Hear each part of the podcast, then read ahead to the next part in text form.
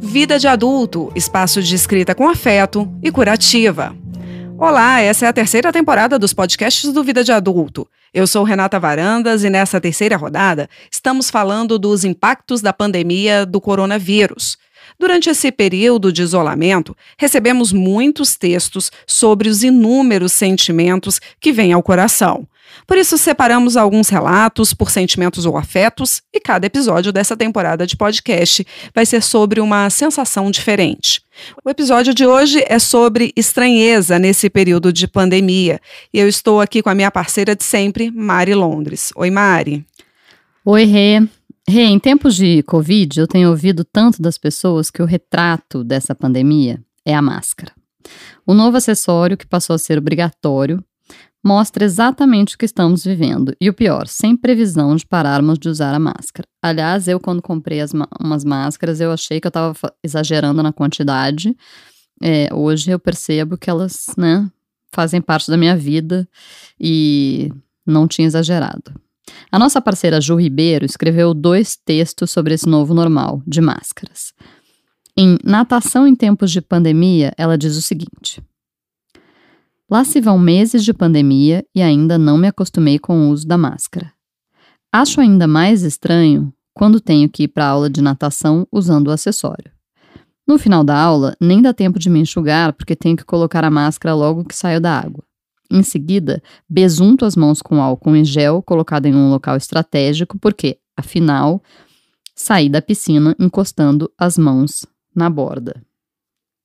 Eu achei engraçado porque a gente realmente ficou com esse pânico de onde você encosta, você tem que passar o álcool gel. Quase um toque, né? É, quase um toque. Então, é, eu, por exemplo, quando eu saía com o meu filho e com o cachorro para passear, o meu filho tinha todo um esquema de você abre a porta, eu besunto a mão de álcool gel, aí o álcool gel vai assim na mão, é, na mão de conchinha com álcool gel, para você sair, fechar a porta e depois você lava toda a mão.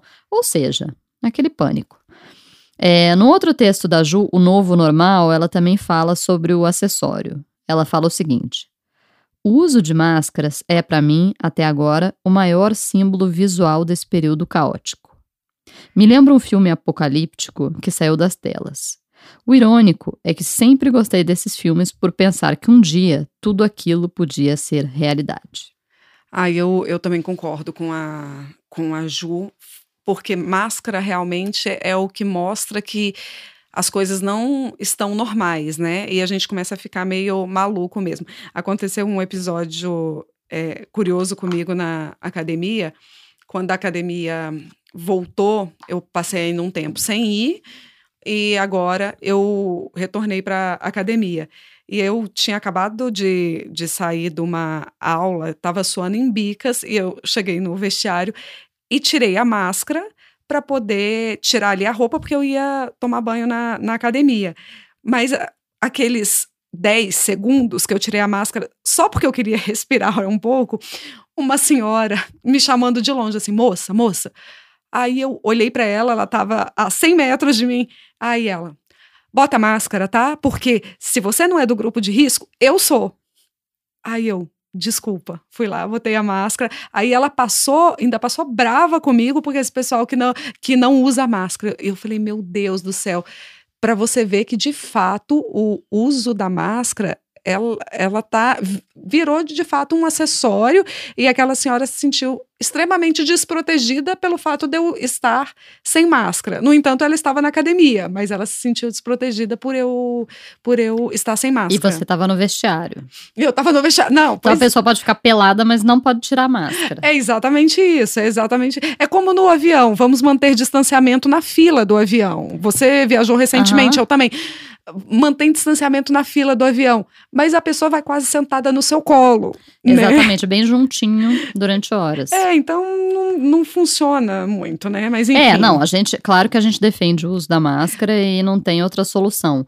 E é muito engraçado porque eu, eu sempre vi aquelas imagens da Ásia, é, das pessoas andando de máscara. E você achava aquilo uma bizarrice? Eu achava uma bizarrice, eu achava uma bizarrice, eu achava muito estranho, eu achava. É, é, às vezes eu achava que era por causa da poluição, né? Eu acho que uhum. em alguns lugares Sim, é efetivamente uhum. por causa da poluição. É... Mas agora eu entendo totalmente, assim, e... e Não, e eu, e eu te confesso, eu sou totalmente a favor da máscara, mas no início da pandemia, quando... Lembra que é, não era obrigatório usar máscara? Pelo contrário, a indicação era quem tivesse tossindo, uhum, espirrando. Uhum. Essas pessoas eram para usar máscara. É, pessoas que estavam sem qualquer sintoma, não era para usar máscara.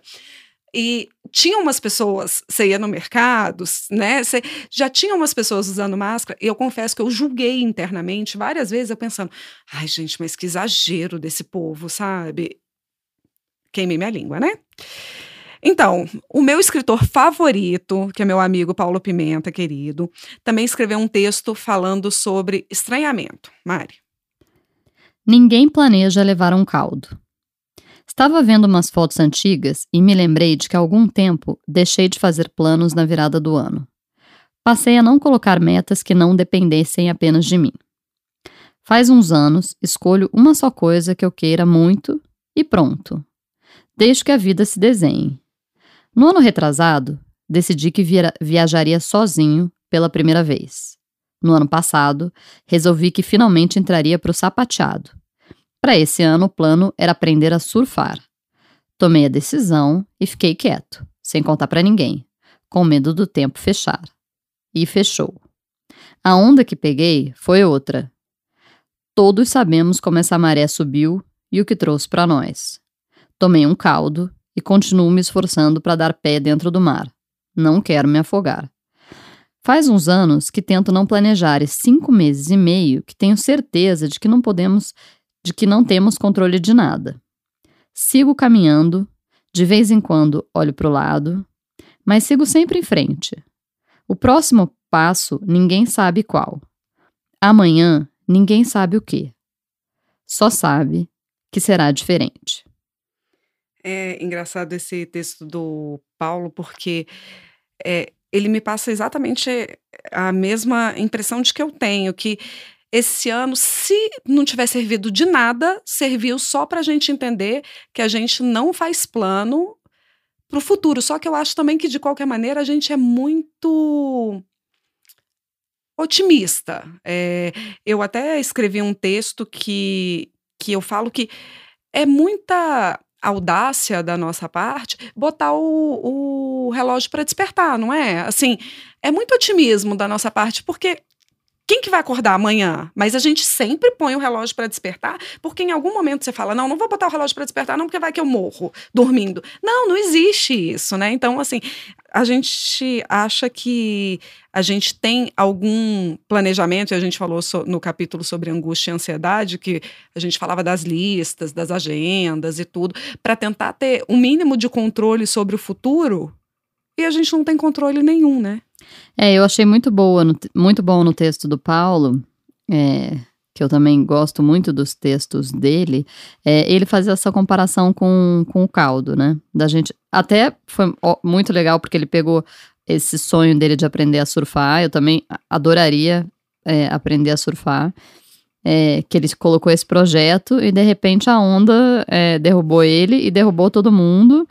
E tá todo mundo tentando não se afogar e tentando nadar e esperando a Essa, maré baixar, é, o tsunami passar. Essa onda pra gente passar, conseguir né? fazer alguma coisa.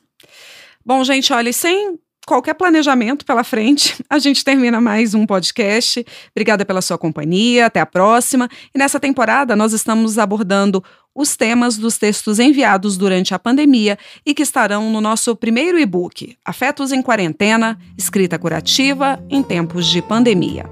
O Vida de Adulto é um espaço organizado por Tassiana Colê, Fabrícia Amu e Juliana Ribeiro.